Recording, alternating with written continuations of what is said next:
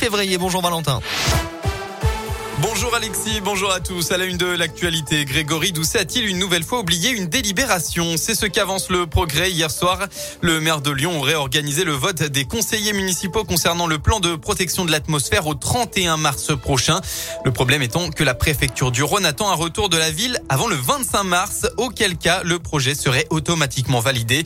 Pierre Oliver, le maire du deuxième arrondissement de Lyon, a fustigé Grégory Doucet sur Twitter. À la nullité s'ajoute la suffisance de ceux qui ne veulent jamais écouter leur opposition, a-t-il notamment écrit. Près de Lyon, retour sur cet accident hier matin à Saint-Romain-de-Popé sur la 89. On en sait un peu plus sur les circonstances de cette collision entre deux véhicules. Une première voiture où se trouvaient au péage deux personnes et un chien a été percuté par l'arrière par une seconde voiture. Selon le progrès, le conducteur de cette dernière se serait endormi. Les tests d'alcoolémie et de drogue se sont révélés négatifs. Parmi les six blessés, aucun pronostic vital n'est engagé. Dans le reste de l'actualité, le Maroc sous le choc après la découverte du corps sans vie du petit Ryan qui était tombé accidentellement dans un puits de 32 mètres en début de semaine. Malgré cinq jours d'efforts acharnés des sauveteurs, l'enfant de 5 ans a été retrouvé mort, ce qui a entraîné une vague d'émotions mondiales. C'est le cabinet royal du Maroc qui a annoncé hier soir la triste nouvelle.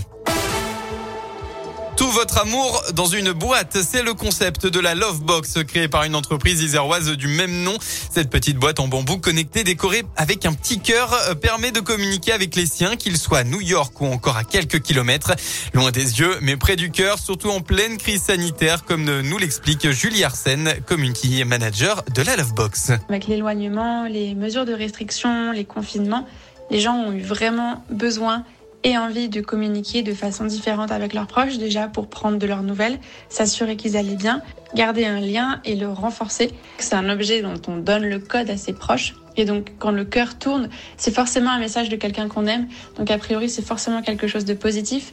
Et on a eu euh, beaucoup d'avis clients euh, qui ont été extrêmement touchants parce que c'est des gens qui nous ont fait part de à quel point est-ce que la Lovebox les a aidés à traverser cette période.